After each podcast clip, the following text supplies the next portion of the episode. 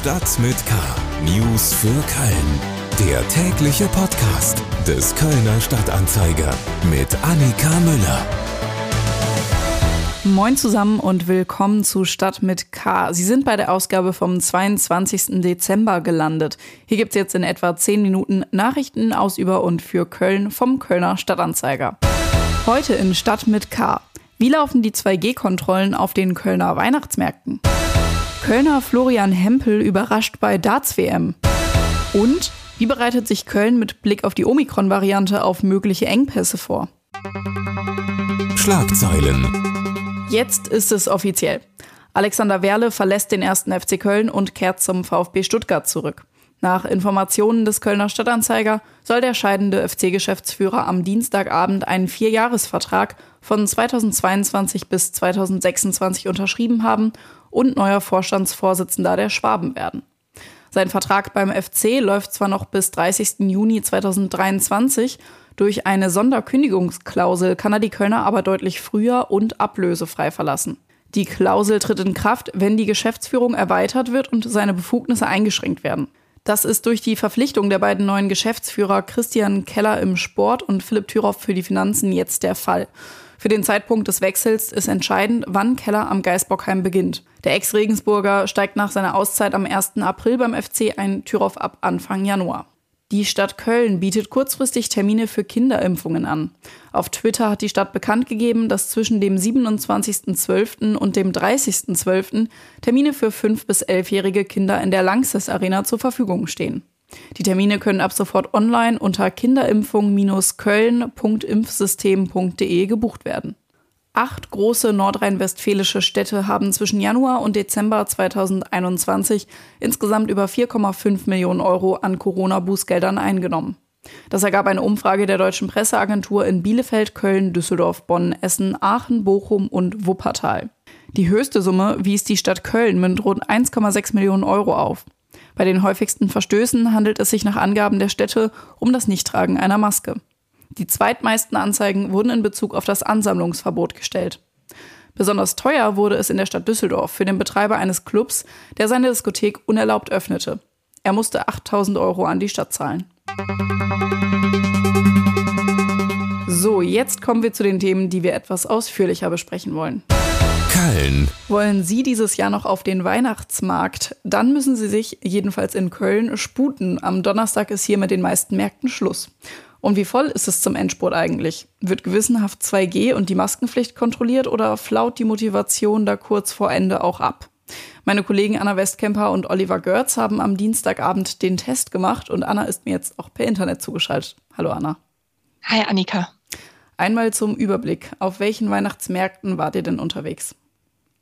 Also wir haben einen kleinen Rundgang durch die Innenstadt gemacht. Äh, der Olli hat sich besonders den Rudolfplatz und den Neumarkt angeschaut und ich bin am Heumarkt gestartet und bin dann äh, über den alten Markt hoch zum Dom und da haben wir uns dann getroffen und haben uns am Roncalli-Platz das nochmal zusammen angeschaut. Das war so ein bisschen unser Rundgang. Und wie voll war es so? Also es war ziemlich voll. Ich äh, begleite das Weihnachtsmarktthema ja jetzt schon seit ein paar Wochen, seitdem es angefangen hat, Ende November. Und ich muss sagen, ich habe es noch nie so voll erlebt, auch am Wochenende nicht. Und wir waren jetzt unter der Woche unterwegs. Ähm, ich kann mir das eigentlich nur dadurch erklären, dass viele jetzt vielleicht schon Urlaub haben vor den Feiertagen und die freie Zeit jetzt dazu nutzen wollen, nochmal drüber zu schlendern. Und es war sehr auffällig, wie viele Touristinnen und Touristen da waren, auch aus dem Ausland. Also man hat sehr viel ähm, Amerikanerinnen und Amerikaner gehört und auch äh, Menschen aus den Niederlanden. Und da habe ich auch mit einer Touristin gesprochen, die äh, meinte, ja gut, bei uns ist ja jetzt gerade wieder alles geschlossen. Ähm, wir brauchen noch Geschenke und wir wollen irgendwie noch ein bisschen uns in vorweihnachtliche Stimmung versetzen. Mhm. Da sind wir einfach mal die paar Kilometer nach Deutschland rübergefahren. Okay, und gab es auch Probleme mit der Maskenpflicht oder haben sich alle vernünftig verhalten? Mit der Maskenpflicht gibt es eigentlich keine Probleme, würde ich sagen. Die ist ja nachträglich noch eingeführt worden an den Weihnachtsmärkten. Am Anfang galt ja nur 2G und die Maskenpflicht wurde dann zusätzlich noch eingeführt. Da haben sich eigentlich alle sehr gewissenhaft dran gehalten. Man muss aber auch sagen, in dem Moment, in dem man etwas verzehrt, ob das jetzt der Glühwein ist oder äh, man sich irgendwie einen Reibekuchen geholt hat, zieht man die Maske natürlich ab. Und das ist ja ein sehr wesentlicher Bestandteil des Weihnachtsmarktbesuches. Äh, dementsprechend ja. ähm, sind die Leute, die dann an den Tischen stehen, auch ohne Maske zu sehen. Klar, und gerade wenn es voll ist, wird es da ja dann auch schwer, Abstand zu halten oder sich eine ruhige Ecke zu suchen. Genau, ja. Ähm, wie liefen eigentlich die 2G-Kontrollen? Hattet ihr das Gefühl, dass ihr euch auch hättet durchschummeln können oder war das schon gut geregelt?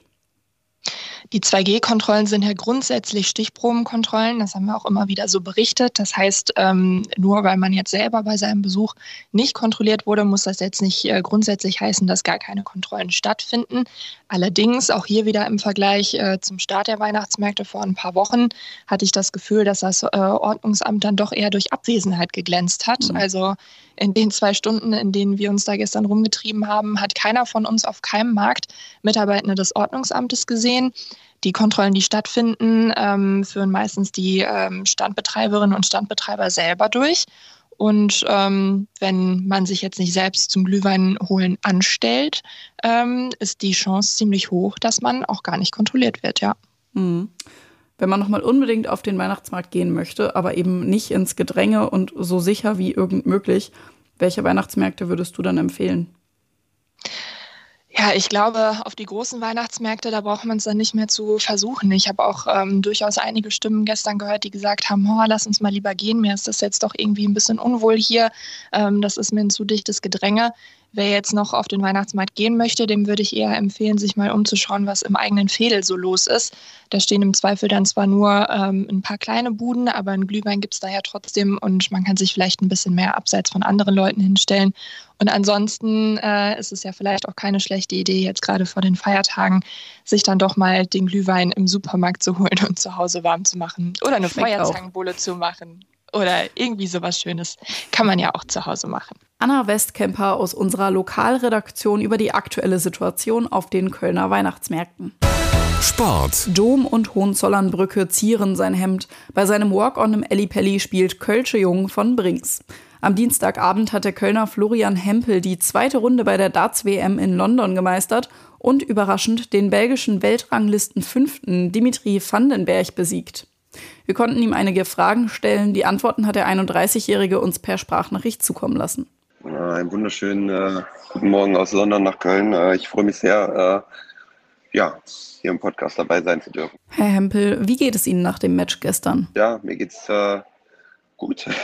ich bin glücklich, ich bin happy, ich bin in der dritten Runde beim größten Turnier der Welt und äh, ja, das äh, stimmt mich positiv. Peter Brinks hat ja bereits angekündigt, zu Ihnen nach Hause zu kommen und Kölsche Jung zu singen, wenn Sie die WM gewinnen. Wie schätzen Sie denn selbst Ihre Chancen ein? Sehen Sie sich schon bei einem Privatkonzert? Äh, ja, ich habe mich natürlich auch über ähm, die Anteilnahme von Peter Brinks und äh, der Band gefreut und habe das natürlich auch gelesen und wahrgenommen. Ähm, allerdings, ich stehe in der dritten Runde, das ist meine erste Weltmeisterschaft. Ähm, äh, vielleicht kommt er ja auch vorbei, wenn ich nicht Weltmeister werde. Weihnachten steht vor der Tür. Wie sehen Ihre Pläne aus? Äh, Weihnachten steht vor der Tür, genau. Also Gaga spielt morgen Abend und äh, ich hoffe, dass es ein Spiel gewinnt. Bin auch sehr zuversichtlich. Und äh, dann werden wir hier Weihnachten zusammen im Hotel verbringen und äh, das uns hier den Umständen entsprechend natürlich gemütlich machen. Am 27. Dezember geht es für Hempel weiter. Da bekommt er es mit dem australischen Außenseiter Raymond Smith zu tun. Corona News. Nach dem Covid-Gipfel mit Bund und Ländern am Dienstag hat Bundeskanzler Olaf Scholz gesagt, Betreiber kritischer Infrastrukturen müssten ihre Pandemiepläne auf eine mögliche Omikron-Welle überprüfen und anpassen.